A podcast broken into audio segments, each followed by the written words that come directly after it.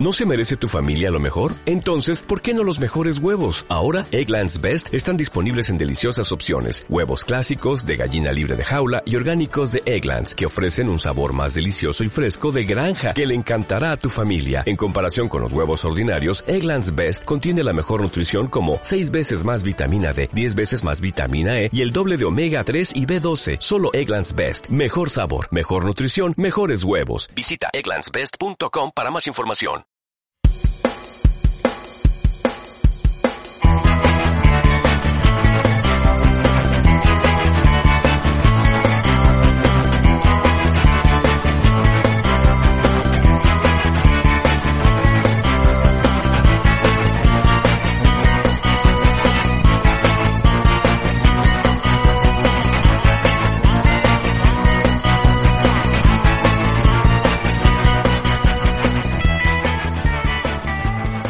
Noelia. Entre otras muchas cosas, madre de un niño de un año. Clara. Entre otras muchas cosas, madre de una niña de dos años.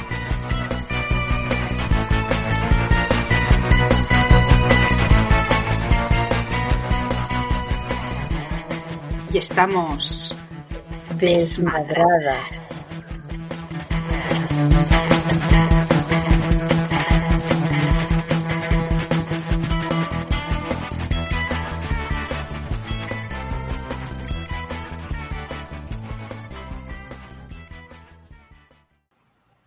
La gordofobia debería importarnos a todas, independientemente del cuerpo y del peso que encarnemos. Porque la discriminación a los cuerpos gordos encubre muchas veces un odio a la pobre, un odio a la cosa desatada, al cuerpo desobediente, indisciplinado. Laura Contrera. Capítulo 7. La gula y el vacío emocional. Hola Noé, ¿cómo estás? Hola, Clara, ¿cómo estás? Muy bien. ¿Y tú? ¿Qué te cuentas? Pues mira, te cuento de que mm, tengo una especie de etiqueta que me han puesto y es la algo así como la angurrienta o la que siempre está comiendo. No sé qué, qué pasa. ¿Y eso por qué? Pues mira, mm, yo en la verdad es que como mucho, ¿vale? Tengo ahí como un tema con la comida de ansiedad que siempre estoy comiendo o bueno, y además disfruto muchísimo comiendo y me ha pasado a lo largo de la vida que me han puesto esa etiqueta. Ahora me pasa en el trabajo, ¿sabes? Las, las compas los compas de- del trabajo hacen como esa broma de, ay, cuidado con la comida, ahí viene Noelia o Noelia siempre comiendo. Y eso me pasó también hace años, que tengo una anécdota de cuando trabajaba de taquillera en un cine, en estos trabajos, un trabajo que yo tenía cuando, cuando era joven, que me encantaba, eh, vendía entradas, ¿sabes? De cine. Y, Sí. ay, sí, me encantaba, era tan bonito. ¿Qué recuerdas? ¿Qué recuerdos de aquella juventud? Sí, era muy divertido, muy bonito. Y tú Mm. sabes que me pasaba con los compas que siempre hacíamos como los viernes, traíamos comidas, tipo traíamos embutido, eh, una copita ahí de cava, bueno, bueno, nos poníamos las botas. Y yo siempre, pues nada, pues en esto de comer, ¿no? Si está para comer, esa comida pues se come, ¿no? Y una vez me pasó que un- unos los compañeros me dijeron, bueno, que valoraban mucho de que yo tuviera como esa especie de desinhibición con la comida, ¿no? De que, ¿sabes el típico trozo que queda de el trozo de la vergüenza? Bueno, pues que no me diera vergüenza y me lo comiera. Ah, como que lo consideraban algo positivo que no tuvieras ese reparo en comerte el último pedazo y tal. Claro, y yo no entendía a qué se referían, porque me parecía como que estaba de más el comentario, como que no acabo de entender por qué Claro. esos comentarios. ¿Y ahora tienes la respuesta? Bueno, he elaborado una especie de explicación y es que básicamente lo que llama la atención es que una mujer coma como le apetece y no sea moderada. Porque si yo fuera un hombre, se harían los mismos comentarios sobre cómo como, si como mucho, si como poco, si qué como y cómo es mi constitución en base a esa comida. Lo dudo mucho. Yo también. Lo dudo mucho, sí. Se da como el síndrome ahí de la princesa y Obélix, ¿no? O sea, las princesas eh, y las mujeres tenemos que comer eh, poquito. Siempre es como que no tenemos apetito. Nuestra naturaleza se espera que no, no, tengamos hambre, poquito, nada, dame una ensalada, un pedazo de lechuga va a estar perfecto para mí. Eh, y si no es natural, pues esperan que lo, que lo forcemos, ¿no? En cambio, a los hombres se les permite ser obélix, ¿no? Ahí comer el pollo con las manos, arrasar con el último trozo, porque, claro, tiene un hambre voraz por naturaleza. Exacto. Y ahí me surge una anécdota de Patricia Aguirre, que es una antropóloga alimentaria, un vídeo súper interesante, que explicaba esto con una anécdota. Decía, vamos a imaginar que va un repartidor de estos, como un globo, tiquitique con su bicicleta o con su moto, hasta una fábrica. Llega hasta ahí y perdió los pedidos, las comandas las, las perdió. Y tiene seis pascualinas o tartas de acelga y seis milanesas para la gente rioplatense y seis, eh, no sé, eh, bocatas de carne rebozada o hamburguesas para el resto. Entonces llega y dice, vale, tengo seis y seis. Y nos encontramos con la parte de los obreros, que son todos hombres, que están ahí, pues manejando las piezas y demás, con, con el aceite, ¿no? Es toda esta imagen.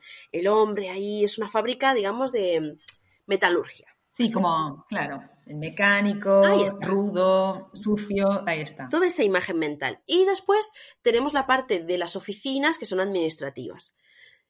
¿A qué, qué, imagen te viene a ti, Clara? ¿Dónde irían a parar esas seis, esas seis milanesas, esas seis hamburguesas, con todo su aceite y todo su esplendor, sus patatas fritas y demás? ¿Y a dónde irían a parar esas seis pascualinas? Sí, evidentemente eh, yo creo que ese repartidor hipotético eh, va a pensar que las, muchachas de la, que trabajan en, la administración pues probablemente quieren cuidar su línea y eh, van a haber pedido esas tartas saludables de verdura. Bueno, y lo que ella planteaba de una forma como mucho más interesante de lo que yo explico y mucho más compleja, era como también, además de que hacemos como toda una imagen de alimentación versus cuerpo versus género. Además de eso, cómo nos alimentamos en función de la imagen que queremos mostrar, de la imagen que estamos construyendo sobre nosotros mismos, ¿no? Entonces, Qué interesante. Probablemente esas, em, eh, la comida saludable iría para las administrativas y la comida grasienta y, y fuerte y, y, bueno y que nos llena iría para los obreros.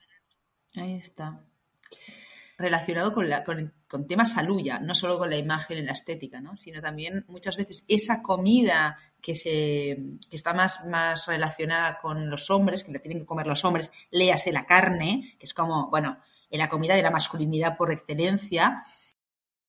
Claro, el exceso de carne conlleva eh, problemas de salud, ¿no? Y, y, básicamente, y sobre todo si no lo, no lo compensas con otras cosas, con verduras, etcétera. Es más importante mantener esa masculinidad, en ese caso alimentaria, que quizá eh, cuidar tu cuerpo, ¿no? Tener una vida más larga, con menos enfermedades, en fin. Total, y en esto, de esa línea de antropología alimentaria con, con esa perspectiva de género, también hay un montón de estudios que muestran cómo en esto de servir la comida, cómo se tiende a servir en platos más abundantes a los hombres de las familias que a las mujeres y niñas. O sea, esa persona que está sirviendo, como cree que como los hombres, bueno, son más grandes, más altos o lo que sea, o también hacen más actividad física, ¿no? Porque eso también es un constructo mm, del cuerpo y un constructo social, se les sirve más comida que a las mujeres. Como que nosotras no tenemos que alimentarnos tanto. No es necesario para llevar a cabo nuestras actividades. Y esto, como digamos, tiene que ver con nuestra construcción del género y se plasma en la comida. Es súper interesante. Cómo el género nos atraviesa tanto que se, puede ver en cualquier aspecto de nuestra vida. Y aquí, de nuevo, otra cosa que hemos comentado en varios capítulos, y es el cuerpo de la mujer como un territorio público. En la mujer la belleza la consideran, digamos, un atributo. Es considerado un atributo. Entonces todos y todes pueden comentar sobre el cuerpo y la belleza de la mujer. Pero ¿qué tipo de belleza es esa? Una belleza normativa, es una mujer que es delgada, hasta cierta edad, eh, blanca, heterosexual, ¿no? Obvio, depilada, ¿no? En determinados lugares, teñida, eh, porque las canas tampoco son ah, atractivas para esta sociedad. Obvio, sí, sí, está, esto también está súper estudiado, en fin, qué cosas se esperan a nivel estético. A mí me causa mucha gracia, eh, bueno, es tragicómico en realidad el sentimiento que tengo em, de estos comentarios que se, no sé, que yo he escuchado sobre todo en, en series, ¿no? Películas, pero también en la vida real sobre, por ejemplo, cuando vas a una fiesta o a una cita, sobre todo a una cita, una mujer va a una cita con un hombre y se trata de comer, ¿no? Van a un restaurante o algo así. Y entonces el comentario es, voy a comer antes algo que me llene para luego en esa cita no tener que comer realmente, ¿no? No tener que saciar ese hambre, sino solamente poder estar posando mientras me como esa lechuga. Eso mismo. ¿Por qué? Que es, eso es lo que considero que es atractivo, ¿no? Que va a gustar. Y si no, si hago lo contrario, mm, voy a reflejar una imagen de Obélix que no es la que deseo, ¿no? Claro, entonces, ¿para qué quedamos en un restaurante? Quedemos en otro lugar. ¿Para qué quedamos para comer? Si no voy a poder comer las cosas ricas que hay en la carta. Es absurdo, sí, es absurdísimo. Pero así es, ¿no? Es un, es un chip que tenemos, ¿no? Incorporadísimo. Sí, porque a las mujeres se espera de que sean personas eh, moderadas, ¿no? Que sean moderadas en el tono de voz, que sean moderadas en la comida, en todo, en el peso, en las emociones.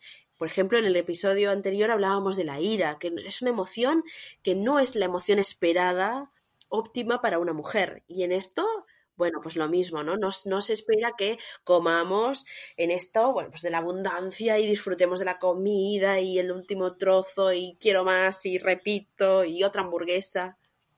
Sí, es eso, ¿no? Es como no solo si tenemos hambre nos tenemos que contener, sino que además tenemos que estar pensando siempre en las consecuencias de esa comida en nuestro peso, ¿no? Es decir, casi justificándonos a veces. Cuando estás en una fiesta y alguien no quiere por ejemplo, comer pues lo mismo que todo el mundo, ¿no?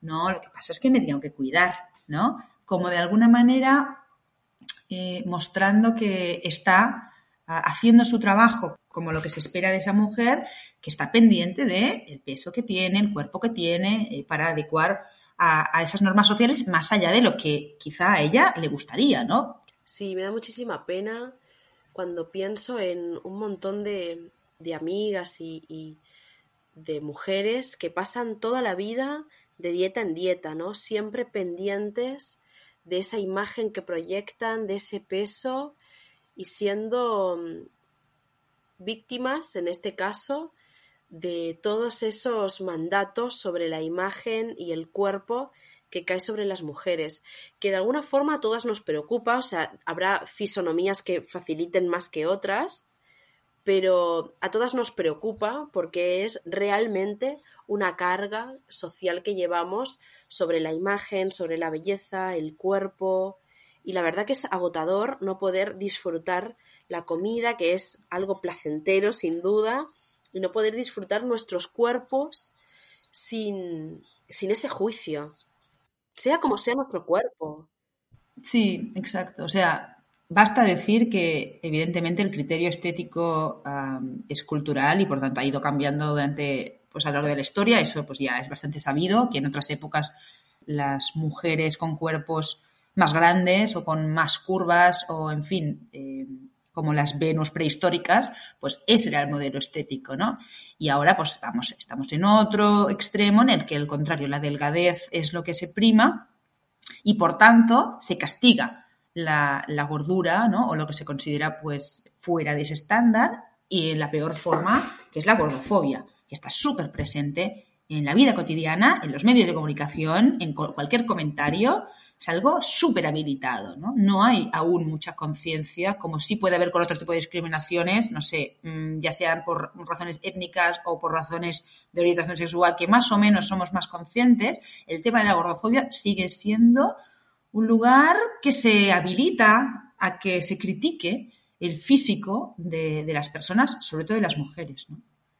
Absolutamente. Y bueno, y aquí un montón de activistas, de activistas de gordofobia, que son maravillosas y me encantan, que, están ahí en, todo el tiempo militando por eso.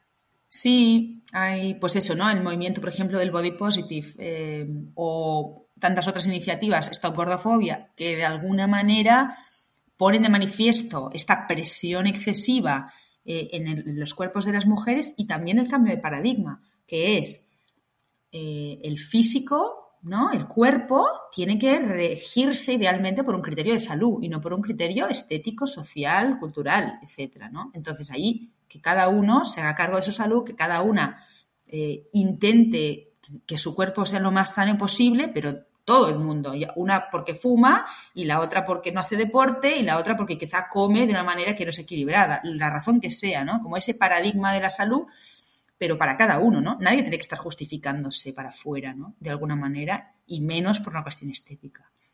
Porque además la salud es un estado integral, no tiene que ver con el peso o con la forma física, va a muchos más niveles y es mucho más profundo. ¿Y qué me dices sobre cómo educamos a nuestras niñas con el tema de la comida. Qué tema, ¿no? Ay, mira, no me hables porque, porque, porque fatal, lo hacemos fatal. De hecho, tengo una anécdota, en Noelia, muy vergonzosa, me voy a confesar aquí, porque, bueno, a, mí me gusta mucho el chocolate. Todas las, variantes del chocolate me gustan y tengo mi caja de placer, mi cofre del tesoro del chocolate, del placer. Exacto, me gusta que le digas del placer donde tengo ahí mis, chucherías, mis, un Kit Kat por aquí, una barrita por allá, cosas que me gustan y que guardo ahí en, mi, tesoro.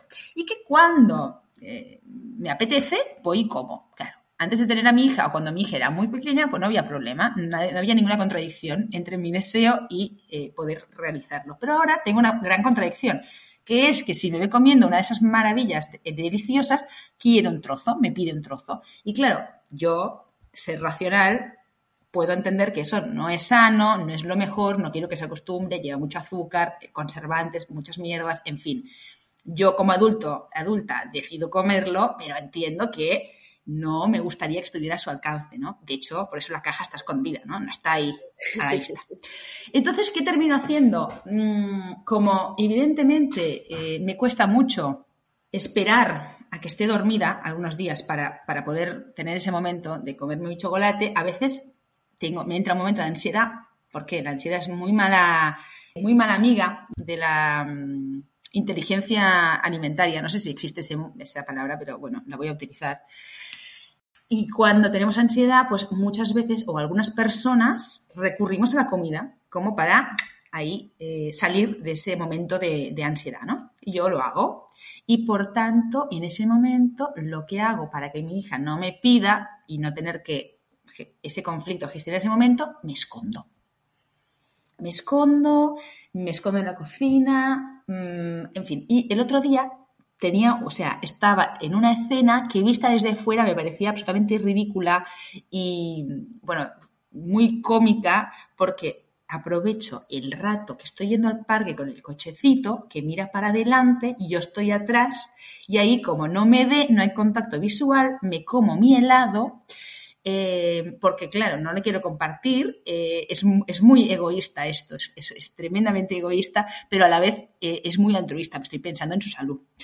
Entonces tengo, tengo esa contradicción, esa contradicción mientras me voy comiendo el helado, mientras voy al parque y voy agachándome cuando se gira de un lado del otro para que no me vea, porque claro, si me ve, me pide el helado y de hecho se le termina, porque obviamente está muy rico también ya me ha pasado. Entonces, eh, y no quiero tampoco confrontar con el no, esto es solo para mí, para mí, porque me parece también absurdo, ¿no? En realidad. Bueno, en fin.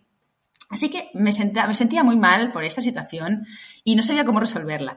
Y vi un post de Malas Madres eh, que justamente contaba lo mismo, ¿no? Algo así como, bueno, ¿quién no se ha escondido comiendo un helado en esta cuarentena, ¿no? Y pensé, vale, sí, es un problema que evidentemente no es solo mío, me tranquilicé mucho y, y, en fin, también me hizo reflexionar sobre, primero, sobre cuál era mi relación con la comida, ¿no? Es decir, en qué momentos yo siento que tengo que comer cierto tipo de alimentos que me rellenan esa, ese vacío, esa ansiedad, ¿no?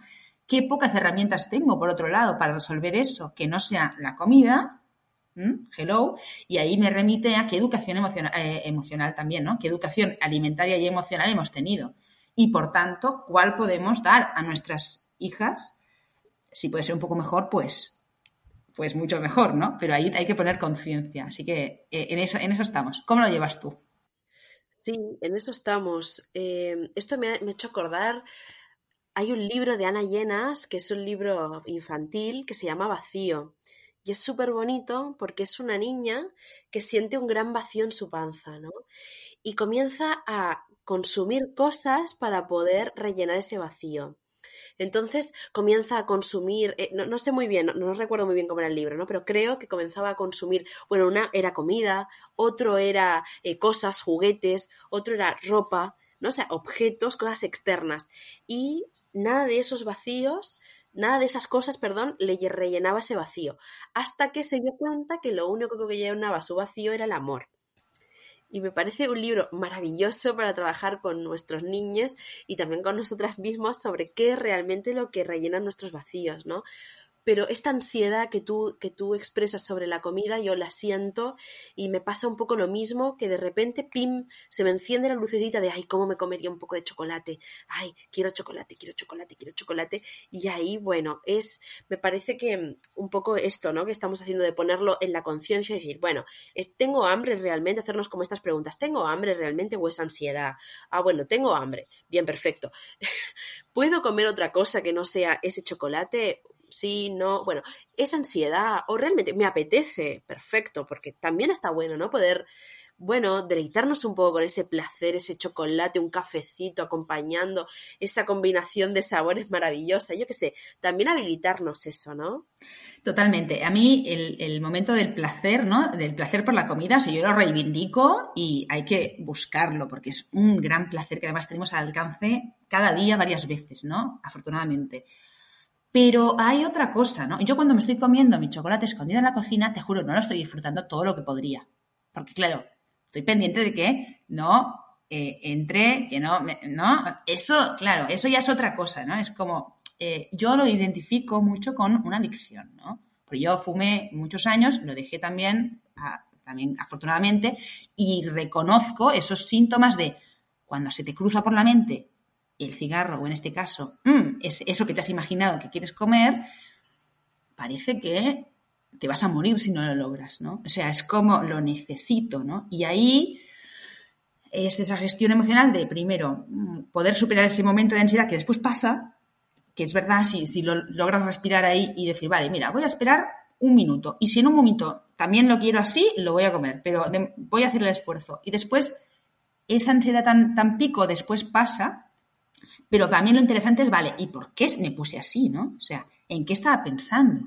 ¿Qué me generó esa sensación? Porque si no, vamos a pues, pasarnos la vida tapándolo eh, o escondidos en la cocina, ¿no? Que es una imagen, pues bueno, muy patética, la verdad. A mí me encanta esa imagen, me parece muy cómica. ¿Y qué haces si, por ejemplo, entra Simona? Bueno, tengo muchas estrategias, ¿no? Una de ellas es eh, eh, rápido cerrar la boca con lo que estoy comiendo y dejar el trozo que me queda ocultarlo, ¿no? Como, ¿qué pasa? Mm, estaba aquí mamá comiendo una rica sandía eh, y sana, por ejemplo. ¿Quieres un trocito? Esa es una opción. La segunda opción, que a veces, pues, bueno, simplemente me pilla eh, y no me puedo ocultar, bueno, le doy un mini trozo de lo que estoy comiendo y ta, y tira.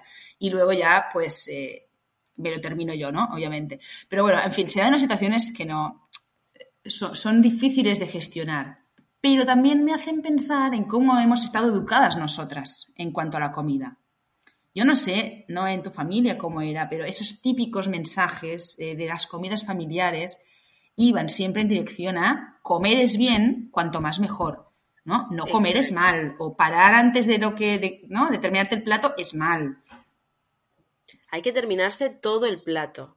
Eso es bien de nuestra cultura, ¿no? ¿no? Se puede dejar nada en el plato porque dejarlo de alguna forma sería como no valorar todo lo que hay en el plato y no tener conciencia de todas aquellas personas que no pueden comer. Mira, ¿tú no te decías esa frase de y los niños de África que no tiene nada para comer. Y yo pensaba de niña, ¿qué tendrá que ver? O sea, ¿será que lo que yo no me coma se lo puedo mandar? O sea, ¿hay alguna relación en eso? ¿Verdad que no? Es como el de del sinsentido para hacer sentir culpable a un niño de que no quiere más. O sea, en fin, dejemos de decir esas estupideces, por favor. Claro, pero es lo que tú dices, ¿no? Hacemos sentir mal a un niño que en realidad está haciendo caso a su cuerpo. No tengo más hambre, ¿por qué tengo que seguir comiendo? Porque luego en realidad suceden estas cosas, ¿no? Que con la ansiedad seguimos llenándola con comida, pero lo que estaría bueno es comenzar a educarnos y a educar en base a la conexión con nuestro cuerpo y nuestro apetito. Bueno, no quiero más, perfecto. No quiero más es ya está. O sea, no es no quiero más de esto, pero quiero más chocolate, no, sino bueno, poder promover comidas saludables. Siempre hay un huequito para el chocolate. es verdad, siempre, siempre se puede un poquito más de chocolate en estos mensajes, ¿no? Eh, esa imagen sobre todo de, la abuela o, de, la madre, que es la que cocina normalmente, ¿no? Tradicionalmente, eh, que en las comidas familiares ofrenda esa comida a la familia como señal de amor y por tanto comer y comer mucho de esa comida es, un, es como un, barómetro, una correlación directa con el amor que tú eh, le das, le devuelves a esa abuela o esa madre, ¿no? Si comes mucho, lo has hecho bien, quieres mucho tu abuelita, incluso si lo toman personal, ¿no? Es como, ¿por qué no comes mi comida? ¿Por qué no me quieres? Dale, come un poco más, ¿no? Entonces, esa, ese chantaje emocional alimentario es también terrible, pero es, culturalmente nosotros lo tenemos muy integrado en estas culturas latinas, en fin, mediterráneas, es un tema. Hay otra cosa también con las, sobre todo las madres, porque tradicionalmente también han sido las que se han encargado de, la, crianza de los hijos, de la de las hijas, que es esto de preocuparse porque mi niño no me come. De hecho, hay algún libro justo sobre alimentación que juega con eso, porque, claro, no me come. Ah, o sea, eh, hay una relación directa en lo que está comiendo el niño y algo que tiene que ver con, conmigo como madre. Eso habla justamente de esta necesidad que tenemos de rellenar a nuestras criaturas. Mm, no sé exactamente por qué, pero da satisfacción ver a, tu criatura comer. Sí, da satisfacción verla comer y además algo que has cocinado tú. Es como un placer también que te da ver comer al otro y decir, ay, mira, le gusta lo que le preparé, mira cómo te cuido, cómo te nutro. Sí, quizá tiene que ver con eso, ¿no? Con algo que yo he hecho eh, con mucho amor, ¿no? Además, obviamente, porque siempre está el amor puesto ahí. Eh, el amor eh, incondicional. El amor incondicional. en forma de salsa o, en fin, de tarta, de lo que sea. te alimenta, ¿no? Hace, te nutre, ¿no? No solo mi amor emocional, sino mi amor culinario te nutre, te alimenta, eso da satisfacción. Supongo que va por ahí. Pero, mm, claro, es, perverso al final, ¿no? Porque estás eh, poniendo algo en un lugar donde no toca. Exacto, que no pasa nada si no le gusta ese plato o si realmente está saciado y no quiere más. Porque lo positivo de esto es poder acompañar a las personas en la conexión con sus necesidades. Exactamente. Eh, pues no, mira, te cuento algo. Yo mientras estaba ahí buscando información sobre el tema de, esto de la gula y del, apetito emocional, del hambre emocional, ¿no? Que obviamente pues no es lo mismo que el hambre física, no hay esta diferencia ahí eh, que hemos estado comentando. Claro, me empecé a angustiar porque me empecé a dar cuenta de lo mal que lo hacía, ¿no? De cómo cuando eh, mi hija eh, tiene una crisis o llora o, en fin, no quiere algo, mi primera reacción para distraerla o para, en fin, convencerla de algo siempre es la comida, ¿no? Es como uno de los primeros recursos, ¿no? El top free está ahí la comida, ¿no? Siempre en el bolso para ahí, ¡pum! Momento mágico y realmente funciona muchas veces. Pero claro, me di cuenta que eso es una terrible estrategia porque estás justamente vinculando a la fuerza eh, ese malestar con la comida, ¿no? Estás rellenando eh, ese, ese, vacío eh, con comida, estás como enseñando a, tu hija a, transitar ese camino, ¿no? Entonces, claro, me empecé a angustiar, me empecé a angustiar, pensé, qué mal lo hago, Dios mío, tengo que cambiar eso, madre Y como, claro, ¿qué hice? Pues obviamente me fui a comer, ¿no? Obviamente, porque no podía soportar esa, esa angustia eh, de, estar haciendo tan mal y, eh, recurrí al camino que yo ya tengo hecho, ¿no? Para, bueno, en fin, poner conciencia, decir, bueno, bueno, eh, estoy siendo consciente, al menos estoy siendo consciente de que estoy comiendo porque estoy angustiada. Me encanta. Sí, a mí me pasa un poco con Unai que él es un niño poco comilón. Come poco, come poca cantidad y además no es un niño que tenga mucho apetito. Entonces, bueno, ahí cuando me angustio o me preocupo de que él realmente no, no está comiendo o pasa un día comiendo una porción muy, muy pequeñita, vuelvo como a hacer este, esta conexión de, bueno, él sabe lo que necesita, es un niño saludable, no tiene ningún problema de salud ni de bajo peso y yo tengo que confiar y acompañarlo en lo que él realmente está sintiendo en ese momento. Pero es algo que me preocupa y ahí me doy cuenta de que mm, esto que tú decías, ¿no? De, de, esta preocupación que tienen muchas familias de, ay, no me come y demás. Bueno, a mí me pasa a veces y ahí vuelvo a hacer esto de, bueno, no, pero él sabe lo que necesita, él es sabio con su propio cuerpo. Yo no puedo ponerme dentro de él y saber qué tan apetito tiene. Yo, más que ofrecerle comida variada, saludable, no puedo hacer solo acompañarlo. Y él pasa días que, bueno, que sí, que come todas las comidas y con unas porciones interesantes, y hay días en los que no, está poco apetitoso y bueno.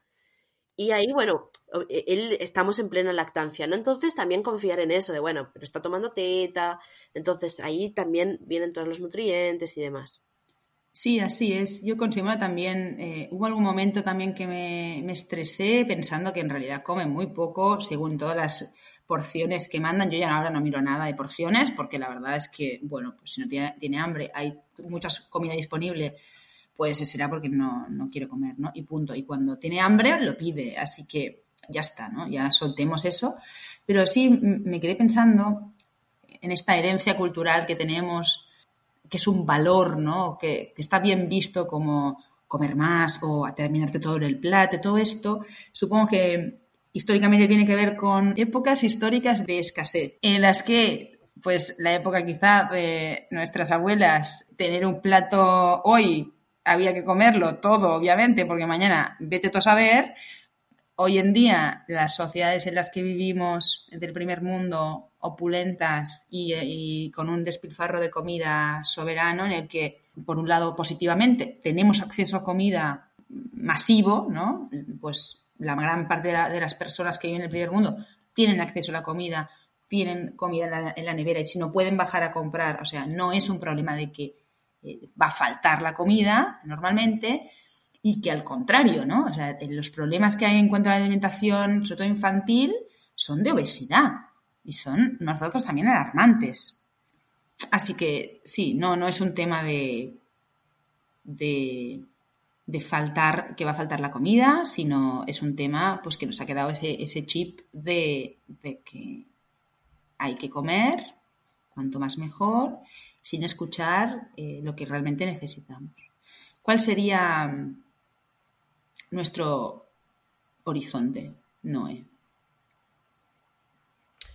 Bueno, pues mira, me parece que esto que acabas de decir de la conexión con lo que realmente necesitamos, poder eh, educar en escuchar el cuerpo y esto no solo es con el hambre, sino también con las dolencias o a nivel emocional con qué nos está pasando y poder ponerle una palabra, eh, poder eh, nombrarlo, me parece muy importante. Y yo me quedo con la conclusión de Ana Llenas, del libro Vacío, de que los vacíos emocionales los tenemos que llenar con amor y con personas a las que queremos. Yo pienso que la crianza tiene como muchas facetas, ¿no? Yo, pues, algunas me han interesado más. He leído cosas o, no sé, he investigado porque consideraba pues, que eran muy importantes. Justo la alimentación, pues, nunca me ha interesado especialmente. Así que cuando me, he puesto a realmente a interesarme por ese mundillo, he visto que primero pues tengo que hacer un trabajo conmigo, ¿no? Tengo que entender cuál es mi relación con la comida eh, y a partir de ahí intentar pues transmitir lo que buenamente eh, pueda a mi hija, teniendo en cuenta que estamos educadas de una manera en que el vínculo entre hambre emocional y comida se vincula fuertemente, ¿no? Y que pues no me gustaría transmitir eso, ¿no? Me gustaría transmitir otra cosa, que pudiera gestionar sus emociones de una manera que no necesitara ir a saciarlas con comida idealmente, ¿no? Y yo también, pero bueno, ahí, ahí estamos. En eso estamos. bueno, vamos, vamos a tomarnos algo, ¿no? A comer algo. ¿Qué te parece? Vale, un chocolate. Por favor. Nos vemos en el próximo episodio. Y acuérdate de desmadrarte sin culpa.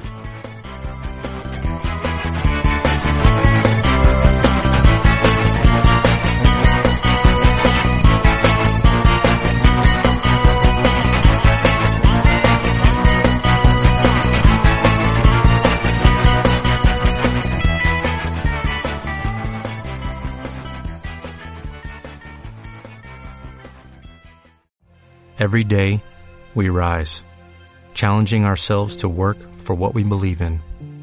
At U.S. Border Patrol, protecting our borders is more than a job. It's a calling. Agents answer the call, working together to keep our country and communities safe. If you are ready for a new mission, join U.S. Border Patrol and go beyond. Learn more at cbp.gov slash careers.